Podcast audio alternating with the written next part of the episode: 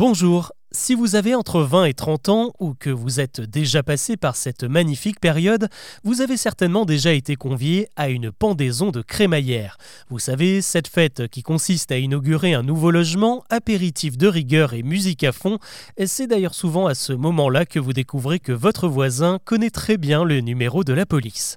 Mais du coup, d'où sort-elle cette fameuse crémaillère? Et surtout, pourquoi est-ce qu'on la pend? La réponse, comme souvent, se trouve dans les vieilles traditions ou plutôt dans les vieux usages. Car avant l'invention des plaques vitrocéramiques et même de la gazinière, bah, il n'y avait pas le choix, il fallait tout faire cuire au-dessus du feu dans une cheminée appropriée. Bien souvent, les ingrédients étaient placés dans une marmite qui elle-même était suspendue par une chaîne métallique ou une tige crantée, et c'est ça qu'on appelle la crémaillère. Elle permet de régler la hauteur de la marmite et donc l'intensité de la cuisson. Cet objet bien pratique a fini par donner l'expression pendre la crémaillère, car en général, quand on emménage, on pose d'abord ses meubles, ses affaires, et une fois que tout est en ordre, on peut accueillir des amis et leur faire un bon petit plat au-dessus du feu. C'est donc la toute dernière étape, synonyme qu'on est enfin installé.